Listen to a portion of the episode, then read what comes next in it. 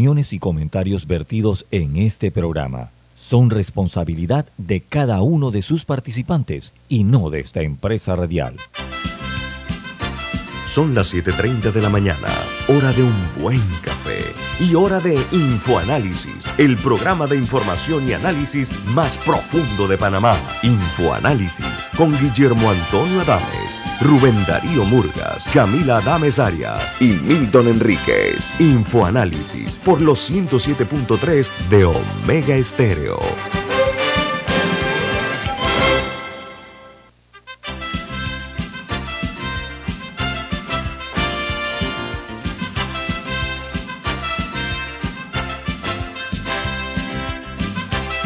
Hola, buen día, bienvenidos. Esto es Info Análisis, un programa para la gente inteligente. Hoy es 11 de agosto del año 2022 y les recordamos que este programa se ve en vivo, en video a través de Facebook Live. También pueden ustedes el programa verlo en video en los programas pasados, el de ayer, el de hace una semana, hace un mes, hace un año, todos están en video en YouTube. Usted accesa a YouTube en sus teléfonos móviles, en sus tabletas o en sus televisores, en sus hogares, en sus oficinas y puede ver los programas de infoanálisis. Otro servicio gratuito que tenemos para ustedes en cuanto a nuestras plataformas tecnológicas es la app de Omega Stereo, disponible para Play Store como App Store. También una aplicación que se llama Tuning Radio y como si fuera poco, nos pueden sintonizar en el canal 856, canal de Así que estamos para servirles a ustedes en las plataformas tecnológicas de Omega Stereo.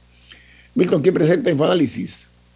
Café Lavazza. Pide tu Lavazza en restaurantes, cafeterías, centros de entretenimiento y deportivos. Café Lavazza, un café para gente inteligente y con buen gusto, presenta Infoanálisis. Bueno, miren amigos, vamos a darle a conocer a ustedes cuáles son las noticias que hacen primera plana en los diarios más importantes del mundo. Comienzo con el New York Times. Su principal noticia dice que Donald Trump invoca la quinta enmienda y ataca al sistema legal a medida que aumentan los problemas.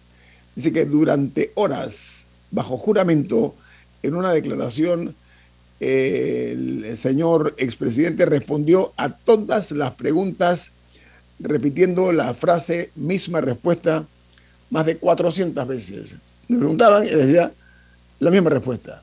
Otra pregunta, la misma respuesta. Son técnicas que utilizan los abogados muchas veces para evadir y responder a las preguntas que le hacen las autoridades. Eh, por otra parte, en Washington Post, su principal titular es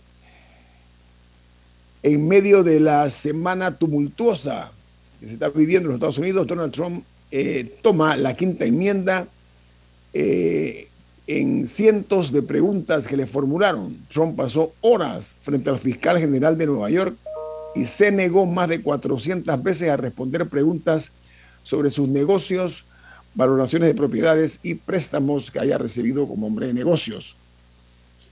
Detrás el diario The Wall Street Journal, su principal titular dice, dentro de la eh, inflación eh, y al ritmo que tiene la inflación está disminuyendo en cuanto al mes pasado, a julio, a medida que han ido bajando los costos de la energía.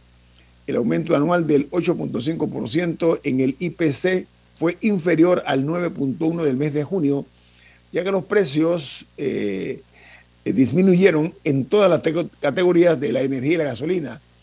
Eso fue un 7.7% menos el mes anterior. En uh, Argentina, perdón, en Paraguay, el expresidente, perdón, de ese país, el, el exobispo Fernando Lugo, eh, sufrió lamentablemente el día de ayer un accidente cerebrovascular. El exobispo de 75 años está en un estado de coma inducida en un hospital en Asunción, la capital de Paraguay. Mientras en República Dominicana dice que eh, el gobierno y los comerciantes firman un pacto que busca abaratar los costos de la canasta básica, eliminando varios eslabones en la cadena de distribución. Mientras en Colombia documentos desclasificados sobre eh, los eh, conteos de cuerpos, pone contra las cuerdas lo que se conoce los nuevos aportes que hay en cuanto a las dudas en torno a las operaciones militares de los Estados Unidos combinadas con Colombia. La nota añade que en estos casos en la que se obtuvo la cooperación militar de los Estados Unidos, en los casos de los falsos positivos, bueno, hay nuevas eh, informaciones sobre la desclasificación de varios documentos sobre el, hallazgo de cuerpos de personas eh, avaleadas eh, que se dieron en Colombia durante años, donde se involucra al presidente Álvaro Uribe, porque fue bajo su administración que se creó esta figura de los falsos positivos, que lo que hacían era que hacían redadas entre los vagos, los, vagabundos de las calles, eh, los pobres, y entonces los vestían de guerrilleros y los asesinaban para decir que eran trofeos de guerra.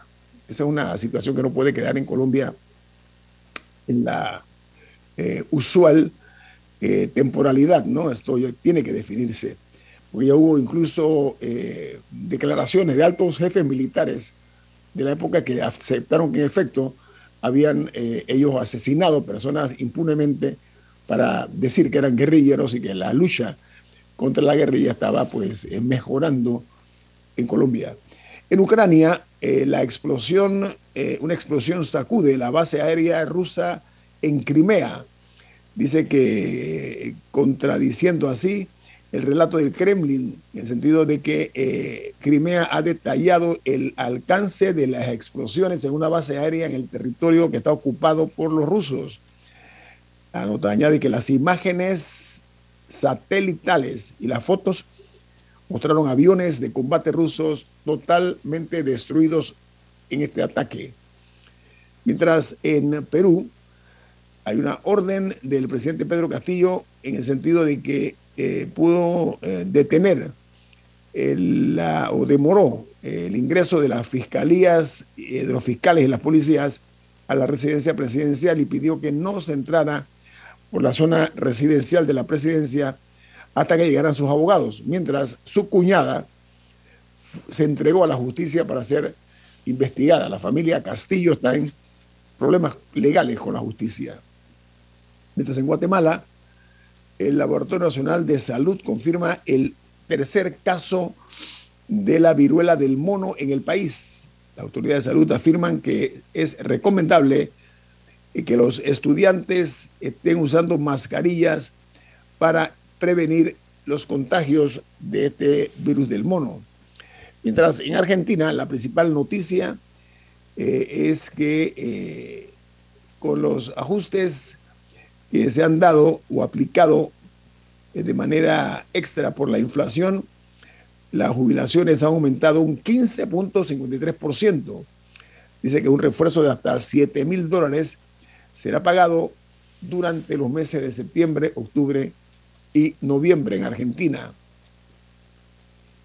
En cuanto a la principal noticia del, del, Salvador, es que eh, Protección Civil emite una alerta naranja para San Salvador, la capital de El Salvador, por eh, la saturación de los suelos tras las violentas lluvias que han estado azotando, azotando el territorio salvadoreño.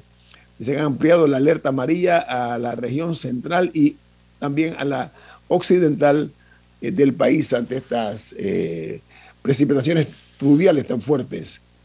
Mientras en Cuba eh, se informa que persiste todavía el fuego en el depósito de petróleo de ese país. Así que en medio de apagones masivos y en un 40% de almacenamiento eh, de petróleo en eh, la principal instalación para este propósito que hay en Cuba. así que no han podido todavía controlar el fuego en Cuba. Por su parte, en Chile el oficialismo llega a un acuerdo sobre la reforma a la propuesta de constitución. Dice que los principales, eh, las principales decisiones de los partidos de gobierno han logrado destrabar perdón, lo relacionado a, la, a, las tensas negociaciones que se dieron y que serán anunciadas hoy en los alcances de esta decisión, un logro obtenido por el presidente Boris por el momento. Mientras en Costa Rica, perdonen, eh, resulta que el, presidente de ese país, Rodrigo Chávez, eh, sobre el aumento de los precios, ha dicho que es un fenómeno, un fenómeno importado que no lo podemos, eh, de lo cual no podemos hacer mucho. Costa Rica vive en este momento la mayor inflación que los ha sacudido desde el año 2009 a ese país vecino. Mientras en Ecuador, la principal noticia es que un juez que concedió el habeas corpus al vicepresidente Jorge Glass, un empresario señalado de ser parte de la cadena de corrupción del vicepresidente, eh, ha sido detenido por la policía. Este hombre concedió este habeas corpus sin mayor justificación jurídica y es la segunda vez que ocurre esto. La vez pasada lo devolvieron a la cárcel porque había visos de ilegalidad la acción esta judicial y ahora pues se ha repetido la historia en cuanto a que otro juez eh, le concedió un habeas corpus. Sin embargo, ayer fue detenido en un pueblo en las, en las afueras de la, de la capital ecuatoriana. Eh, no sé si Camila o Milton tienen o ven algún tipo de noticia internacional que consideren importante.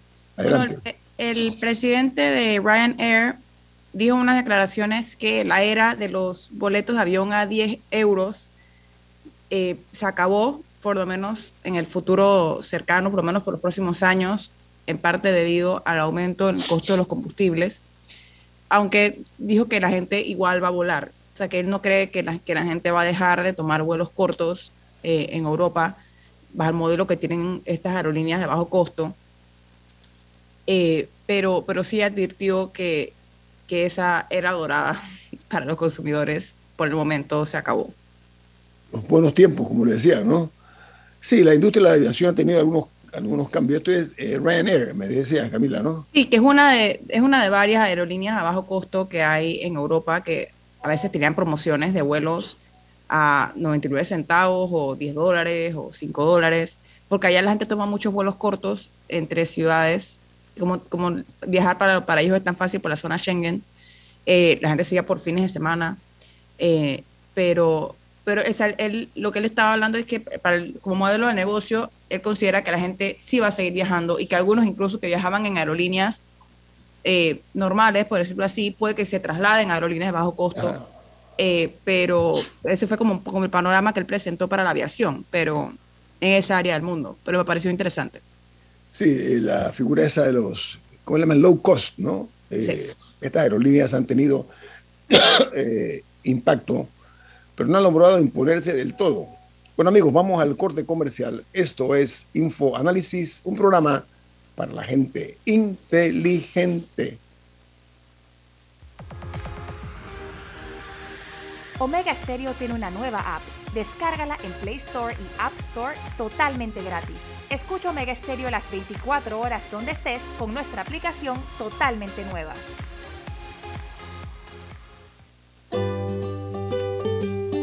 En la vida hay momentos en que todos vamos a necesitar de un apoyo adicional. Para cualquier situación, hay formas de hacer más cómodo y placentero nuestro diario vivir. Sea cual sea su necesidad, en Hogar y Salud los apoyamos haciéndole la vida más fácil, porque contamos con la experiencia necesaria para recomendarle lo que usted necesite. Recuerde, Hogar y Salud les hace la vida más fácil. Atención, amigos de Veraguas, ya abrimos nuestra nueva sucursal en Boulevard Santiago. Estamos abiertos en todas nuestras sucursales del país y le hacemos su entrega de forma gratuita en Panamá Centro. Para mayor información, puede consultar en Instagram y Facebook. Ya viene InfoAnálisis, el programa para gente inteligente como usted.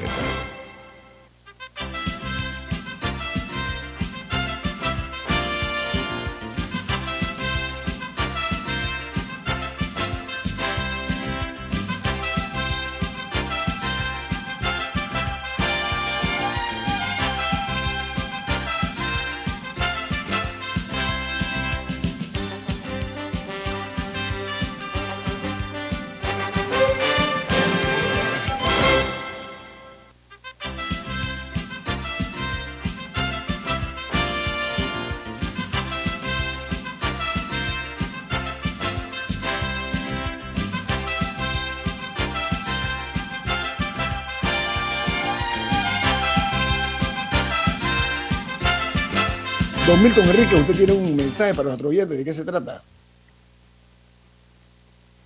No se le escucha, don Milton. ¿eh? Así es, en Banco Aliado te acompañan en tu crecimiento financiero. Ahorra con tu cuenta Más Plus, mejorando el rendimiento de tus depósitos. Banco Aliado, tu aliado en todo momento. Puedes visitar a Banco Aliado en su página web con www.bancoaliado.com y también puedes seguir a Banco Aliado en las redes sociales como arroba Banco Aliado. Banco Aliado, tu aliado todo momento. Amigos, esta mañana eh, nos complace eh, tener la participación del director de la AMPIME, eh, señor Oscar Ramos. ¿Cómo está, don Oscar? bienvenido, buen día. Días, muchísimas gracias, don Guillermo. ¿Cómo estamos? Saludos, Camila, saludos, Milton, saludos, don Rubén.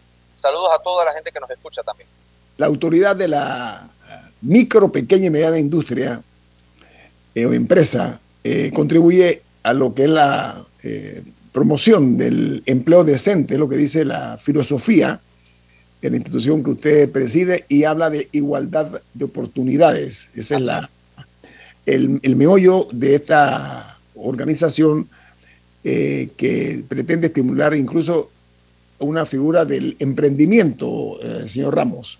Así es un emprendimiento que ha venido a, sacar a Panamá adelante muy por encima de las expectativas. Inclusive podemos decirles que eh, esta pandemia ha creado definitivamente muchísimas dificultades, pero también ha acelerado procesos y el proceso de la digitalización del emprendimiento ha sido uno de ellos. Estamos viendo cómo Panamá sale adelante a través de del emprendimiento y se coloca en los, primeros lugares a nivel mundial en muchísimos aspectos del emprendimiento, incluyendo el emprendimiento femenino, donde Panamá es número uno a nivel mundial eh, y en, parte es gracias a programas como por ejemplo Capital Semilla, que tiene una participación de más del 65% de mujeres eh, y está diseñado para eso, para sacar a las personas que necesitan estas oportunidades adelante y en eso estamos trabajando. Eh, autoridad de la micro, pequeña y mediana empresa de Panamá. ¿Cuántas micro, pequeñas y medianas empresas hay en Panamá y qué porcentaje del empleo se generan desde micros, pequeñas y medianas empresas en Panamá? Bueno, empezando, tenemos que tomar en cuenta que la micro, pequeña y mediana empresa no es, no es, un, no es una masa homogénea. Eh, el más, más del 90% del parque empresarial pertenece a él. Sin embargo, tenemos que tomar en cuenta también la microempresa y las unidades económicas de subsistencia, que es en lo que nos hemos enfocado precisamente durante nuestra gestión en este momento en AMPIN, porque es, cargar a las personas que están necesariamente saliendo por necesidad a emprender. Muchas de ellas que se encuentran dentro de la informalidad que ha crecido, que ha crecido con esto de la pandemia eh, inclusivemente, pero se mantiene todavía por debajo. Oscar, los que están registrados, ¿cuántos son? ¿10 mil, 20 mil, 50 nosotros Tenemos, nosotros tenemos en nuestro registro empresarial, en AMPIME, alrededor de 10 mil empresas registradas por año. Es decir, se han registrado este año y se han registrado el año pasado. Pero tenemos que entender que no todas las empresas que están en el registro empresarial están formalizadas. Y muchas de las empresas que existen en, en, registradas en la DGI, registradas en Contraloría, no están registradas en AMPIM. Y parte de nuestro trabajo es precisamente homologar esto. Y lo vamos a estar logrando con la ventanilla única de emprendimiento que debe estar ya para este mes eh, saliendo eh, funcionalmente, porque dentro de la creación de la, de la ventanilla única vamos a poder homologar la, y tener una conexión entre la DGI, eh, el registro público, AMPIME, el Ministerio de Comercio e Industria, y tratar de, llegar eh, a tener un solo registro, un registro único gubernamental. Ok, pero dijiste que 90% de las empresas panameñas son micros, pequeñas, y medianas, empresas. Recordemos, recordemos que bajo... Y el porcentaje de empleo, para, es que quiero llegar al tema del empleo, ¿cuánto empleo generan estas empresas? ¿Qué porcentaje? Porque aquí nos ilusionamos con las minas y con los puertos y eso no es lo que más empleo genera en Panamá. Lo que más empleo genera en Panamá es la, micro, pequeña empresa y la mediana.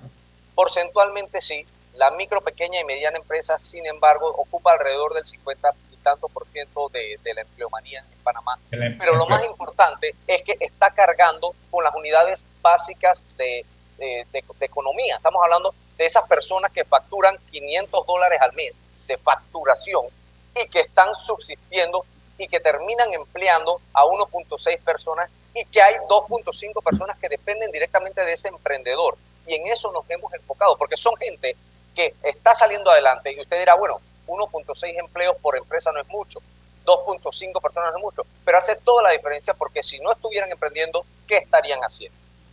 Estamos cargando a través de la microempresa y de estas unidades eh, muy básicas, repito, de, eh, aportando a la economía del país, apoyándolos a salir adelante, creando trabajo para ellos, autoempleo y además incentivando que la economía gire, porque esos son unidades económicas que no llegan a la acumulación. Cuando hablamos de que no llegan a la acumulación, es decir, no están creando ahorros, no están creando riquezas, todo se reinvierte en ese crecimiento todo ese dinero que están facturando se reinvierte en otras empresas formalizadas que están pagando impuestos y que están haciendo que giren los capitales. Camila. Entre las medidas económicas para la reactivación económica eh, anunciadas por el presidente en 2020, estaban unos préstamos blandos que iban, iban a ser financiados por el BID, que era para las micro, pequeñas y medianas empresas, que eran 150 millones de dólares para el 2020 y 150 millones de dólares para el 2021. Sin embargo, para, para mediados de 2021 todavía no se habían terminado de otorgar los de 2020 y no se había empezado con los de 2021. ¿Cuál es el estatus de esos préstamos actualmente? Sí, mira, eh, esto es un programa que maneja directamente el Banco Nacional de Panamá. AMPIME no tiene participación en ese programa. Eh, debo destacar lo que nosotros tenemos el Sistema Nacional de Fomento Empresarial y muchos de las bancos, de las instituciones financieras y de los bancos que están trabajando eh, en este programa, pues están en constante trabajo con nosotros y tenemos coordinación. Sin embargo, no tenemos nosotros en AMPIME, por no ser fideicomitentes, recordemos, el fideicomitente en este caso eh, es el, MEF y el Banco Nacional de Panamá, que son quienes manejan los fondos, ellos son los que pueden eh, darte esa información precisa. Sin embargo, nuestra nuestra información es que no se llegó a colocar todo el dinero eh, a la calle, como que dice, porque había un exceso de, eh, de, liquidez en los bancos en su momento. Estos fondos que fueron, que llegaron a los bancos para llegar a reactivar a la micro, pequeña y mediana empresa, muchos de los, de los bancos decidieron no activarse, no todos llegaron a, a pedir este dinero tampoco como se esperaba, porque había un exceso eh, de liquidez en ese, en ese momento para, para las instituciones financieras. Entonces, lo que te puedo decir es, sí, sí, se, sí se colocó y se colocó muchísimo, sobre todo a la mediana empresa, eh, tal vez no en las condiciones que, que hubiera querido eh, la mediana empresa y estamos de acuerdo con, con eso, pero repito, esto es un programa en el que AMPIME no participó, es un programa en el que AMPIME no participa y es un programa que el PIB dio los fondos pero el MEF y el Banco Nacional son los quienes manejan el fideicomiso. Camila. Bueno, en ese sentido, yo recuerdo algunas de las quejas que se escuchaban el año pasado por parte de, muchos de estos pequeños empresarios, era que, que no lograban cumplir los requisitos, o sea, que les pedían documentación que ellos no necesariamente tenían. Ok, estamos, Camila, disculpa que te aclare porque estás confundiéndome eh, dos programas. Estás confundiendo el programa de los préstamos del BID y el programa de banca de oportunidades que nosotros sí manejamos. Ok. Entonces, en, efecto, el, programa del BID era un préstamo de, de 150 millones de dólares y había un componente que también iba destinado al agro. Entonces, ese programa era un préstamo que manejaba a través de un fideicomiso el MEF y el Banco Nacional, donde AMPIME no participó. Sin embargo, dentro de ese, de ese funcionamiento hubo una, una, participación tanto para el Banco Nacional como la Caja de Ahorros que participaron junto a AMPIME en un programa llamado Banca de Oportunidades que fue un éxito total. ¿En qué, en qué, en qué sentido? Banca de Oportunidades había destinado 20 millones de dólares. Sin embargo, la demanda fue tal que se terminó colocando 35 millones de dólares por encima de la demanda. Y hay una demanda incluyendo más allá que que tenemos alrededor de, calculamos nosotros 5 millones más de personas que quedaron, como quien dice, solicitando que no recibieron los préstamos, que quedaron en trámite porque el dinero se acabó y se está esperando que se les otorgue un dinero adicional tanto al Banco Nacional como a la Caja de Ahorros para este programa. En efecto, inicialmente, cuando recién empezó, hubo mucha queja de pequeñas empresas y microempresas, sobre todo, que decían es que no, no me aprueban los préstamos, no, no, tengo, no tengo cómo acceder. ¿Cómo funcionaba el programa? AMPIME ponía la garantía si se cumplían con algunos requisitos. Algunos de esos requisitos eran tomar una capacitación de gestión empresarial. Otro de los requisitos era tener algún tipo de formalización para que y, obviamente tienen que pasar por el comité de crédito del banco. El banco no aprobaba necesariamente los préstamos porque llegaban personas que tenían un, eh, un score crediticio muy por debajo de los estándares bancarios, inclusive para, para bancos estatales, o que no demostraban eh, buen manejo necesariamente financiero. Al final del día, recordemos que los bancos no prestan el dinero de los bancos, los bancos prestan los dineros de los ahorristas y están regulados por la superintendencia de bancos, aunque sean bancos estatales. Entonces, sí hubo un, porcentaje importante de personas que no calificaban para un préstamo, por más que eran blandos. Lo que logramos nosotros hacer, y por eso fue que pudimos llegar de, un 20, de 20 millones a 35 millones en préstamos, fue flexibilizar un poco los estándares que tenían los bancos para estos préstamos, ya que contaban con una garantía de AMPIP. Y eso fue pero, lo que se Pero, Oscar, tal vez el error, yo sé que vamos a un cambio, pero te lo dejo sembrado. El error era prestarlo a través de la banca tradicional. Todos sabemos que el microfinanciamiento requiere otro tipo de criterios y no se le pueden aplicar criterios de, solvencia a una, a una tiendita, a un kiosquito, pero ese kiosquito y esa tiendita pueden pagar y a veces pagan hasta con intereses más altos porque el costo del servicio es mayor. Tú tienes que asesorarlo, visitar, no solo prestarle dinero. Entonces, me parece que el diseño de un proyecto así, colocando ese dinero a través de la banca tradicional, jamás iba a colocarse donde se necesitaba, porque el microempresario empresario requiere otro tipo de apoyos o servicios, además de lo financiero, para que el dinero pueda ser bien utilizado y pagado a la vuelta. Estamos de acuerdo y en la segunda etapa, en la segunda etapa estamos involucrando a la red de bancos y a la red de microbancos de finanzas que están participando con nosotros en, la, en el Sistema Nacional de Fomento Empresarial para que participen dentro de esta red. Sin embargo, recordemos y no podemos olvidar la situación que se está viviendo en ese momento. Era una pandemia que nos cayó de repente y había que reactivar la economía y la manera más fácil y controlada de hacerlo era a través de la banca estatal. Esa, esa, esa es la clave. Con la banca estatal pudimos colocar 20 millones de dólares que no estaban dispuestos a hacer muchos bancos privados en ese momento con, con, la cantidad de riesgo que existía. Entonces tenemos que tenerlo claro y no podemos olvidarnos la situación que se estaba viviendo en ese momento y que no muchas entidades financieras, en medio de una pandemia, con cierres, sin poder operar muchísimos negocios, iba a prestar dinero a, a, una, digamos, a un rubro que a lo mejor no iba a poder estar participando de, la economía en ese momento, incluyendo, incluyendo las personas que, que tenían bonería, incluyendo las personas que vendían afuera de las ferias si no había feria, pero necesitaban subsistir y sus negocios tenían que mantener.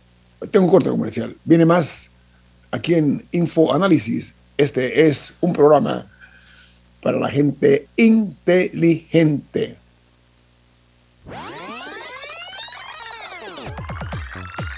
Omega Stereo tiene una nueva app. Descárgala en Play Store y App Store totalmente gratis. Escucha Omega Stereo las 24 horas donde estés con nuestra nueva app.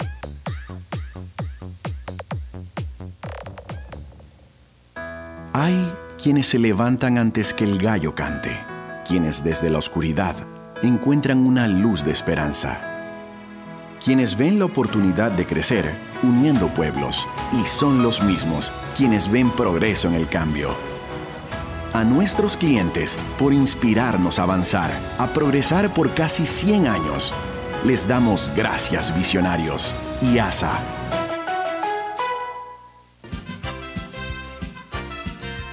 Ya viene InfoAnálisis, el programa para gente inteligente como usted.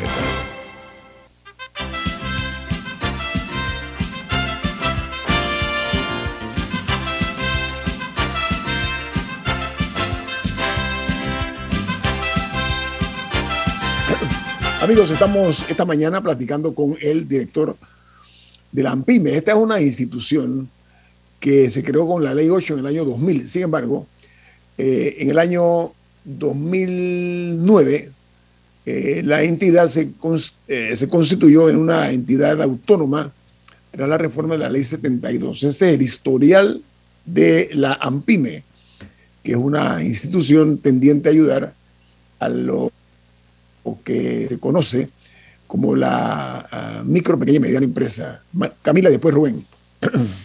Bueno, la línea estaba yendo un poco era, ¿cuáles son las mayores dificultades que enfrentan las MIPIMES a la hora de, de cumplir sus trámites, a la hora de, de acceder a ayuda? Porque al final del día, muchas de ellas pueden ser una señora que hace SAUS en su casa, y lo vende a toda la comunidad, pero es alguien que no necesariamente, y que quizás si, si se le diera el empujón, eventualmente eh, pues se podría establecer, y yo sé que no todo el mundo lo logra, pero si nos puede dar como un diagnóstico de, de cuáles son las mayores dificultades que enfrentan y cómo se está lidiando con ellas, o sea, qué es lo que se está haciendo para tratar de allanar el camino en momentos en los que se necesita reactivar la economía. Sí, hay los dos, los dos eh, retos más importantes que enfrenta la microempresa específicamente, con el ejemplo que acabas de dar, Camila, eh, y estas unidades, eh, como te digo, unidades económicas de lo más básico, cuando estamos hablando de una señora que hace estado en su casa eh, y que paga la luz de su casa, y que, o, una señora que, le hace los blowers a, a las vecinas y demás, es acceso al crédito y acceso a información financiera. Eh, esos son los dos retos más importantes. Cuando hablo de información financiera, me estoy hablando de educación financiera formal que tal vez nosotros damos por, sentada. En muchos casos nosotros asumimos que cualquier eh, microempresa, cualquier empresario sabe de lo que es un activo, un pasivo, un flujo de caja. Y la realidad es que eso no es. Eso no es. La, gran mayoría de estas empresas tienen en el mismo pantalón el bolsillo del negocio y el bolsillo de la casa. Y es la realidad y es una realidad que nace de la necesidad, no nace necesariamente de falta de oportunidades, nace de una realidad. Son personas que emprenden por necesidad en su gran mayoría. Y eso es lo que hemos vivido ahora en la pandemia que ha acelerado este proceso con tantas personas que de repente quedaron eh, sin trabajar o quedaron con sus contratos suspendidos en muchas ocasiones y que para poder, pero que siguen teniendo los mismos gastos, su familia sigue teniendo que comer. Así que innovan y emprenden por necesidad y lo, y lo, y lo hacen a pesar de no tener todo listo. Y eso, y eso, y eso es lo que, lo que estamos enfrentando nosotros. Sí, pero, o sea, pero ¿cómo hacemos que esa persona, o sea, cuál es el plan para empujar a personas como esas a que pasen de tener una cuenta de, o sea, a trabajar a través de WhatsApp y quizás una cuenta de Instagram informalmente a poder crecer? O sea, ¿cómo, cómo se empuja eso? Pero es que no, una cosa no tiene nada que ver con la otra. Eh, una persona o una empresa puede crecer tanto en WhatsApp y en Instagram y nosotros hemos visto casos de empresas que no existen eh, con un local formal y que facturan muchísimo dinero y otras que tienen un localcito formal y que no pasan de una facturación de 500 dólares. Lo, lo, lo primero es acelerar los procesos educativos digitalizados. Tenemos la gran ventaja de que así como esta pandemia ha acelerado muchísimos procesos eh, de emprendimiento y de informalización, la digitalización ha acelerado también la manera en la que hay acceso a la información por parte de los emprendedores. El, más del 90% de los emprendedores del programa Capital Semilla tienen acceso a teléfonos inteligentes y, han podido ser beneficiados a través de nuestras capacitaciones digitales. De hecho, en este momento, hoy arranca una capacitación digital eh, para emprendedores eh, de diferentes partes de Panamá que están siendo capacitados por nuestro equipo a través de, eh, de plataformas digitales. Entonces, lo primero es hacer que tengan acceso a esto. Lo segundo es mantener el programa de, de la importancia del ahorro. muchos de estos microemprendedores, ¿cuál es el, el mayor reto? Que no tienen acceso al crédito. ¿Por qué? Porque no tienen historiales bancarios. La belleza de un programa como el programa Capital Semilla es que hace ese primer enlace entre el emprendedor y el banco.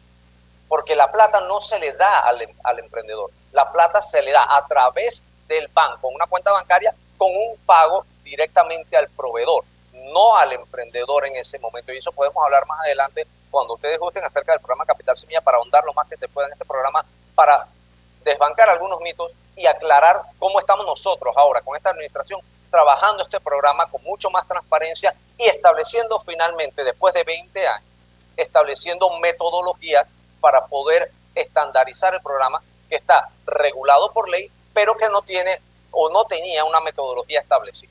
Entonces, Hablando de eh, transparencia, ¿existe una lista de, los beneficiarios de estos programas?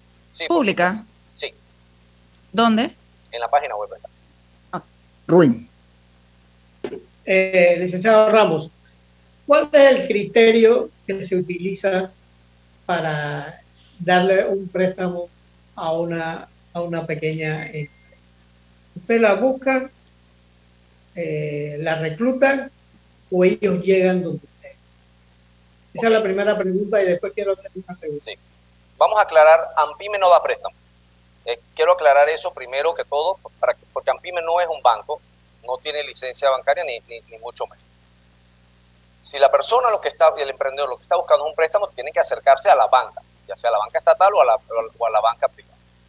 AMPIME lo que hace en estos casos donde hay un préstamo, eh, puede participar como garante dentro de los bancos que están participando en los programas de AMPIME de garantía. Y para eso la persona debería aplicar, tiene que capacitarse y tiene que llenar una cantidad de pasos dependiendo de la entidad bancaria, que es la que finalmente va a estar emitiendo eh, el préstamo, como, como les repito, con la plata de los ahorristas de esa entidad bancaria. En el caso de Capital Semilla, nosotros tenemos una metodología que puedo proceder a explicarles y que hemos establecido en esta administración.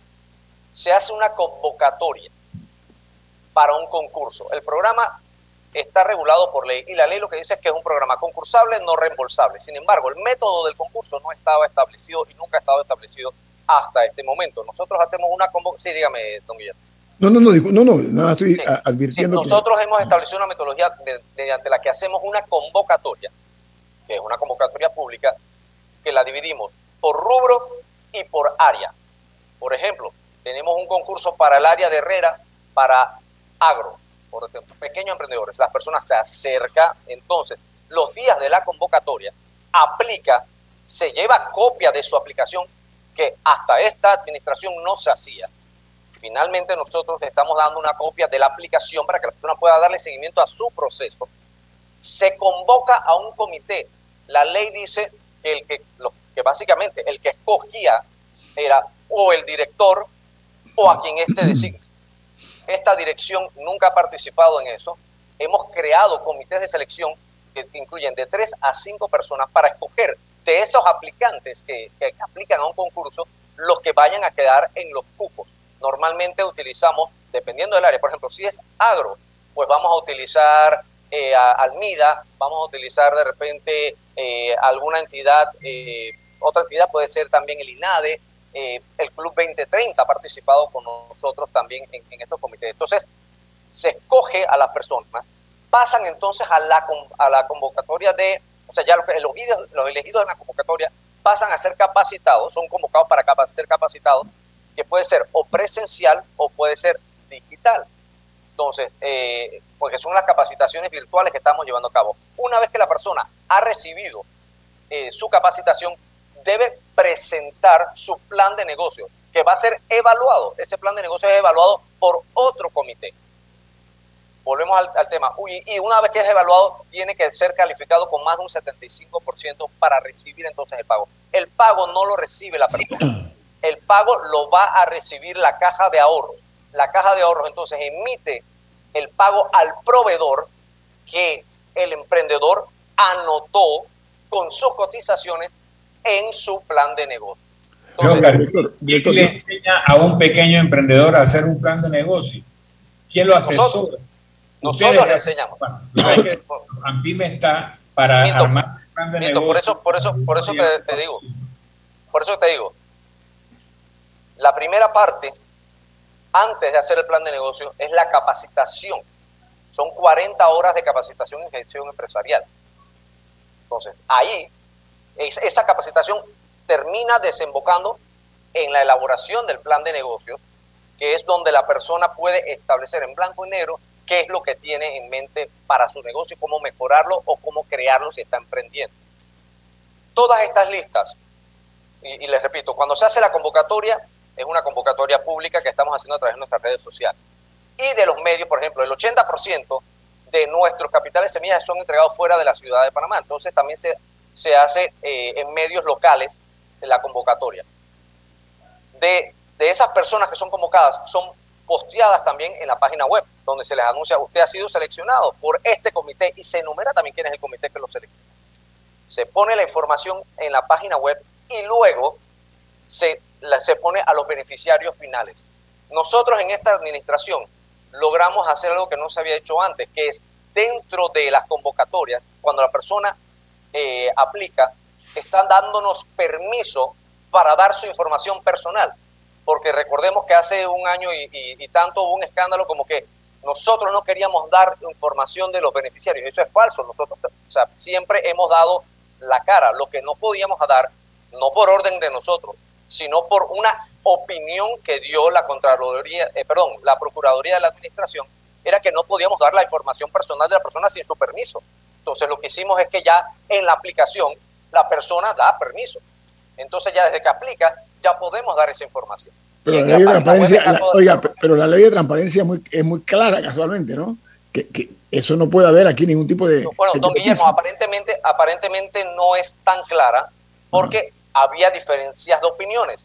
Lo que sí logramos nosotros, don Guillermo, fue que no importa si había dudas, si ya yo estoy de antemano pidiéndole a la persona que me dé permiso para dar su información, pues automáticamente todos los beneficiarios de Capital Semilla ya han mandado la autorización para hacerlo y por eso están todos en la página web con sus nombres, con su cédula y la información que precisamente la ANTAI me dijo que podíamos poner, porque la ANTAI también regula la, ley de, privacidad de datos. Entonces, nosotros de voluntad hemos sido los la primera administración que ha buscado eh, este tipo de transparencia.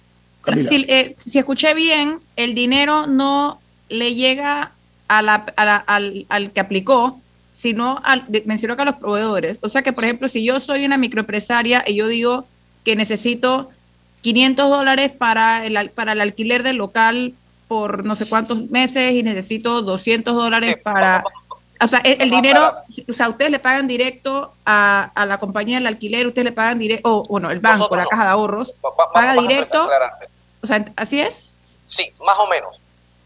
El capital semilla tiene que ser utilizado, por ejemplo, no se puede ser utilizado para tener capital de trabajo. O sea, tú no puedes tener plata para tenerla en la caja registrada. O sea, em, em, empecemos por ahí. Es para insumos, para inversión en el negocio. ¿Ok? Entonces, tú tienes, cuando presentas tu plan de inversión, tu plan de inversión te dice, bueno, yo tengo, yo necesito 500 dólares o yo necesito 1.500 dólares. Tienes hasta 2.000. Más de eso no puedes. Entonces tú presentas tu plan de inversión y tienes que adjuntar tus cotizaciones al plan de inversión. Cuando, por ejemplo, Camila Adames hizo una, presentó su negocio de costura y entonces ella necesita una máquina de coser, hilo y aguja. Tiene un 1.200 dólares en su plan de negocio. Y, todo, son 1.000 para Singer y 200 dólares para Cedería La Luna. ¿Ok? Entonces usted lleva sus cotizaciones.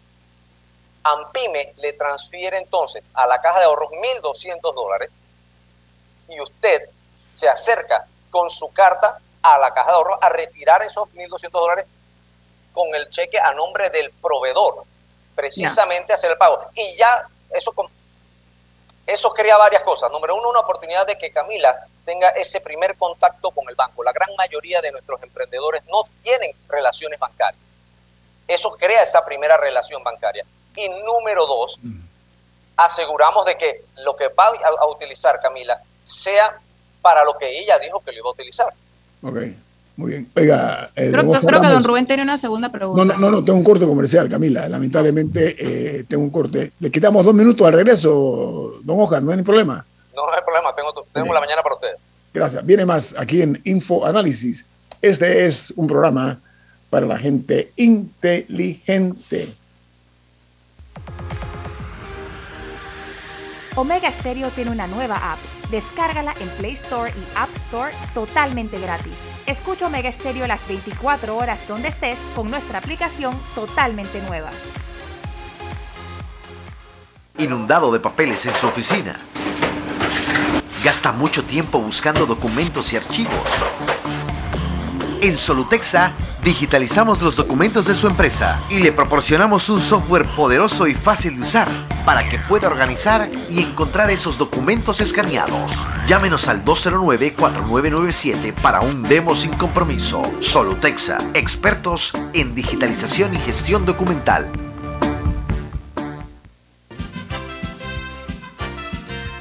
Ya viene InfoAnálisis, el programa para gente inteligente como usted.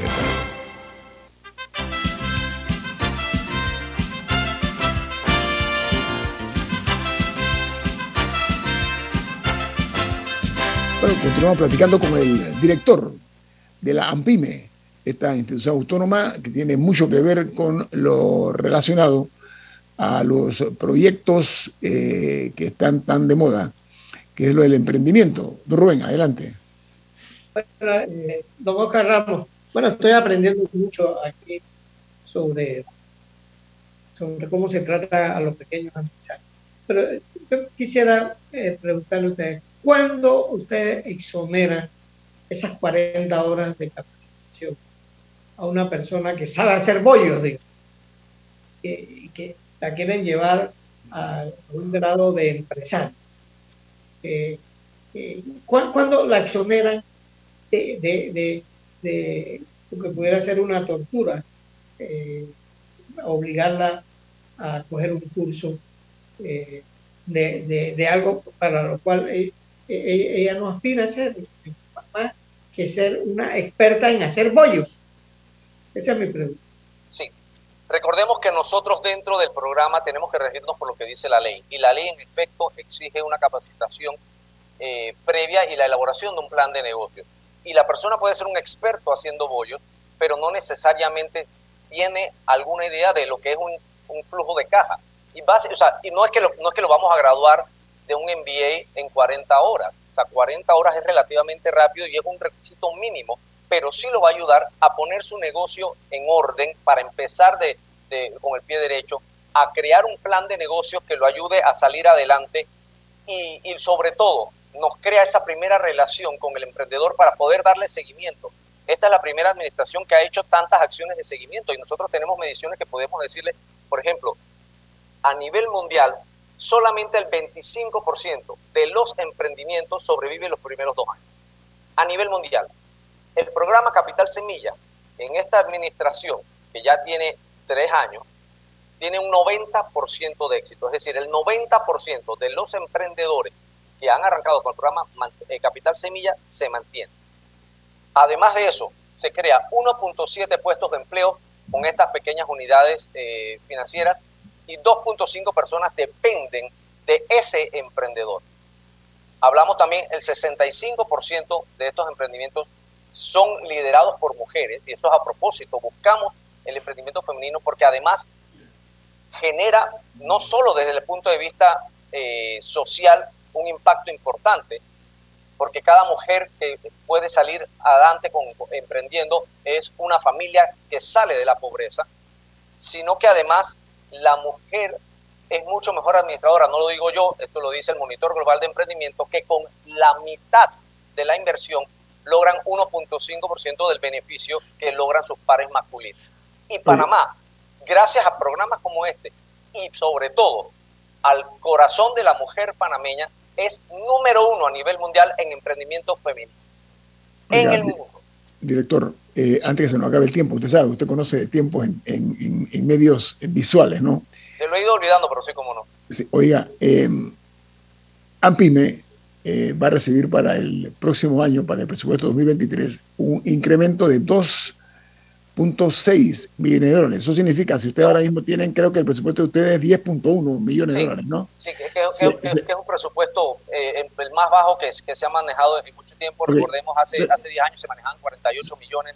Eh, pero, lo, significativo, es que se está haciendo un aumento a, la no, no, pero, pero qué buena pregunta porque tengo que aclarar eso. Ah. Son aumentos por ley. Número uno, la ejecución de AMPIM es la más alta en 20 años, 98%. Me atrevo a decir tal vez una de las instituciones más de mayor ejecución presupuestaria, que es nuestro primer trabajo como funcionario, ejecutar presupuesto. 98% de ejecución presupuestaria, la más alta en la historia de AMPIM. ¿ok? Número uno. O sea que el, presupuesto que ha sido otorgado se ha utilizado. Entonces, ¿cuál ha sido ese aumento? Básicamente te lo, te lo resumo eh, eh, en dos cosas. Ley. O sea, son dos leyes adicionales que se crearon el año pasado. Número uno, la ley de ventanilla única y sociedades de emprendimiento. Eso crea una ventanilla única con 45 personas que tienen que administrar a nivel nacional la creación de la ventanilla única para crear las sociedades de emprendimiento. Ahí se le ha asignado un millón de dólares a ese programa. Ahí se fue la mitad de ese aumento, pero no es, un, no es una capricho de Oscar Ramos, es una ley de la República. Y la segunda es otra ley de la República, que es los capital semilla, el fondo de capital semilla para personas con discapacidad, que también lleva un millón de dólares adicionales. Entonces, ahí están básicamente los dos millones de dólares adicionales. Es lo mismo que hemos ejecutado este año, más los dos millones en dos leyes que se han establecido para, para entrar en efecto en, en el próximo, en, en, realidad en este año, pero que van a entrar en efecto presupuestariamente para el próximo año. Pero son fondos no oiga, pero son fondos no reembolsables hasta qué, hasta dos mil dólares, tengo entendido, ¿no? Hasta dos mil balboas, así es. Camila. Eh, pregunta un oyente herrerano si estos programas de capacitación y el tema de capital semilla también se hacen en, en provincias o si es solo en la capital o en áreas bueno, un poco hecho, más pobladas. De hecho, le, le, tengo buenas noticias porque Herrera es la provincia per cápita que mayor eh, emprendimiento ha visto en los últimos en los últimos meses y yo creo que en parte gracias al equipo de trabajo que tenemos allá y, y, al, y al, corazón de la gente eh, herrerana que está saliendo adelante. En, en efecto, las convocatorias se hacen regionalmente y por rubro. Nosotros hemos hecho en, en, los últimos meses muchas convocatorias para el área de Herrera en agro, en comercio, en servicios y vamos a estar eh, haciendo todavía más convocatorias a, a final de, de, de, año. Oiga, Hay que estar pendiente nada más a las redes sociales de AMPIME donde anunciamos estas convocatorias para los concursos de Capital Semilla. Eh, don Oscar Ramos, le agradecemos mucho su tiempo. Camila, otra pregunta más, adelante. Pues. Bueno, es que me quedé con la curiosidad. Si el, o sea, el presupuesto de AMPIME hace unos años dice que era 48 billones y ahora es 10 y el próximo año 12. ¿Cuál es la diferencia? O sea, ¿qué, qué se hacía en ese entonces que no se hace ahora? O, o la diferencia, Camila, es hacer, hacer más con menos, porque también esta ha sido la administración que más impacto ha, ha creado con la mayor cantidad de beneficiarios de Capital Semilla, la mayor cantidad de transparencia y además, sobre todas las cosas, hemos reducido, o sea, desde antes, 6% la planilla. O sea, hacer más con menos ha sido la clave de, de, de poder reducir esta planilla. Oiga, que tenga buen día y éxito en su gestión. Entonces, perdón, la, la, mayor parte de ese incremento en el presupuesto para el año 2023 va para el capital semilla, ¿lo que entiendo? No. No, para ventanilla única y para el o sea, programa el para personas con se divide en dos cosas. Ah. La ventanilla única que por ley está creada y que tiene que, que, incurrir en una administración de ventanilla única que se lleva un millón de dólares en presupuesto. Okay. Y la, mitad, la otra mitad se va en la ley de capital semilla para personas con discapacidad. Ah, ok. Okay. Perdón, me llega otra pregunta de un oyente, de oyente Gustavo, que pregunta, ¿se puede acceder a capacitación sin necesidad de solicitar capital semilla? En efecto, en efecto, y regularmente nosotros tenemos capacitaciones. De hecho, en nuestra página web y en nuestro canal de YouTube tenemos miles de capacitaciones eh, que hemos brindado nosotros y que grabamos. Nosotros constantemente en el Centro de Convenciones de AMPIME estamos haciendo eventos, invitando a emprendedores, invitando a empresarios y todo eso queda grabado para beneficio de todos los usuarios. Ok, Oscar Ramos, director de AMPIME, muchas gracias por estar con nosotros esta mañana. Se agradece. Muchísimas gracias a ustedes. Saludos. Gracias. Amigos, eh, eh, ayer se realizó por parte del señor presidente de la República, Laurentino Cortizo, la firma del decreto eh, que rebaja el 30% para los medicamentos. Eso aplicará a partir del lunes, que es 15 de agosto, y eh, tendrán eh, seis meses prorrogables, prorrogables. Entonces, ya pues un, es un hecho consumado y consumido esta acción gubernamental. Y ¿Quién sabe que con ese tema también me parece importante recalcar e insistir, porque hay una confusión que hay, ayer se comentó en este programa, que, la, que para el caso de los jubilados tienen un 20% adicional, eh, que es su descuento de jubilado. Pero eso no significa que es 30 más 20 igual 50. Ajá. En verdad es 44%, porque es, es un descuento primero y después, con lo que resulta de ese descuento, se aplica el segundo. Y eso significa que una medicina que costaba 10 dólares va a costar 5.60 para un jubilado, no 5 dólares. Es una distinción importante que hay que hacer. Sí, eso, eso es bueno aclararlo porque había la impresión de que, de que era lo contrario, ¿no? que era el, el, el 30 más el... Es que los descuentos no se suman, Por se eso. hace uno primero y el otro después. Eso es, es oportuno, pero ya es pues eh, ley de la República, ya está incluso en la Gaceta Oficial esta noticia.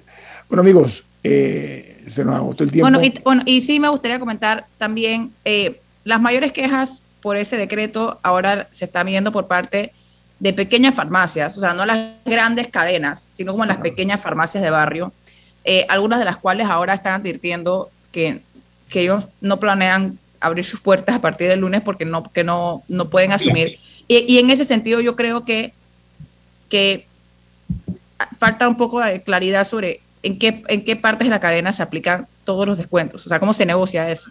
El tema, Camila, es que los que controlan el precio, los que venden a 800 y 900 por ciento de diferencia entre lo que tú compras en una farmacia en Colombia, en España o Turquía, no es la farmacita de la esquina. Los que ponen ese margen son las grandes farmacéuticas. Entonces, ¿cómo un proyecto de ley o de decreto le va a hacer a la farmacia que tiene un margen bastante bajo, que sea la que te absorba el descuento del 30%, cuando la que controla ese margen y la que se está ganando el filetón es la farmacéutica? Entonces está muy mal conceptualizado. La solución de Costa Rica, que es sencillamente, ese medicamento tiene autorización de la FDA, de la EMA o de la de Japón, lo puede traer. Una empresa tiene un contrato de distribución exclusiva, ya no. Ahora cualquiera que compre una un medicamento legítimo, no, no brujo, no fraudulento, un medicamento legítimo, donde sea, y lo quiere traer, lo puede traer. Y vas a ver cómo las farmacéuticas empiezan a poner los precios en Panamá que le ofrecen a Colombia, a España o a Turquía. Pero es totalmente irracional que se recargue a la farmacita de la esquina para que sea la que dé el descuento del 30% cuando ellas no tienen un margen de 30%. Es que justamente yo tenía la curiosidad eh, porque yo estaba esperando el decreto y el decreto es bien escueto. O sea, el artículo 1, los medicamentos que aparecen en el anexo de este decreto ejecutivo se venderán al consumidor en 30% menos. Bueno, Eh, tenemos que, no, dice, tenemos o que sea, ver no, eso. dice- no establece pautas sobre cómo se distribuye ese descuento. Pero estamos a tiempo con eso que dice Milton, eh, de tomar en consideración a la pequeña empresa, ¿sí? a esas empresas pequeñas, a esas farmacias, no permitir que los gigantes sean los únicos que sigan controlando este tema. Bueno, viene Álvaro Alvarado con su programa Sin Rodeos. ¿Quién despide Infoanálisis, Milton? Café Lavazza, pide tu Lavazza en restaurantes, cafeterías, centros de entretenimiento y deportivo. Café Lavazza, café para gente inteligente y con buen gusto. Despide Infoanálisis. Ha finalizado el infoanálisis de hoy. Continúe con la mejor franja informativa matutina aquí en Omega Estéreo 107.3, Cadena Nacional. En Caja de Ahorros, tu casa te